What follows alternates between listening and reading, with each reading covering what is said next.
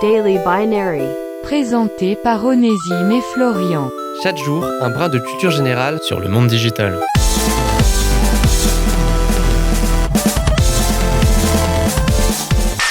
Aujourd'hui, dans Daily Binary, on va causer un peu jeux vidéo en revenant sur l'histoire de l'une des plus grosses boîtes du domaine, Ubisoft. Ubisoft est une entreprise de développement, d'édition et de distribution de jeux vidéo française ayant vu le jour en 1986. Et si son nom vous dit quelque chose, même si vous ne connaissez le monde du jeu vidéo que de loin, ce n'est pas pour rien. En plus d'être l'un des monstres les plus prolifiques du médium, avec un chiffre d'affaires de tout de même 1,41 milliard d'euros en 2021, avec plus de 18 000 salariés dans le monde, il s'agit aussi avant tout d'une boîte ayant fait naître tout un ensemble de séries considérées aujourd'hui comme cultes, Far Cry, Rayman, Assassin's Creed, Prince of Persia, et j'en passe. Une aventure un peu folle qui débutait il y a de cela plusieurs dizaines d'années, à la fin des années 80.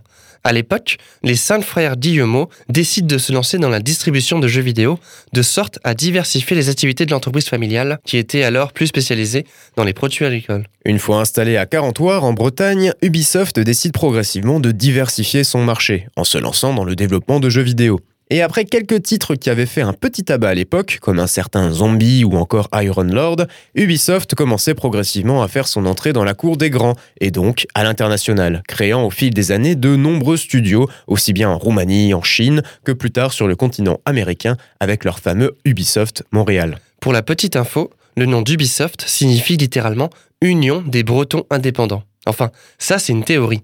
Le studio mettant de son côté plus en avant la référence au terme d'ubiquité, un terme dérivé du latin qui signifie partout.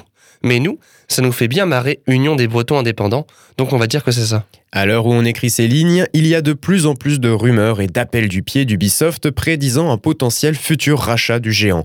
Wait and see, comme on dit. C'était Daily Binary. Rendez-vous demain pour une nouvelle dose de culture générale sur le monde digital.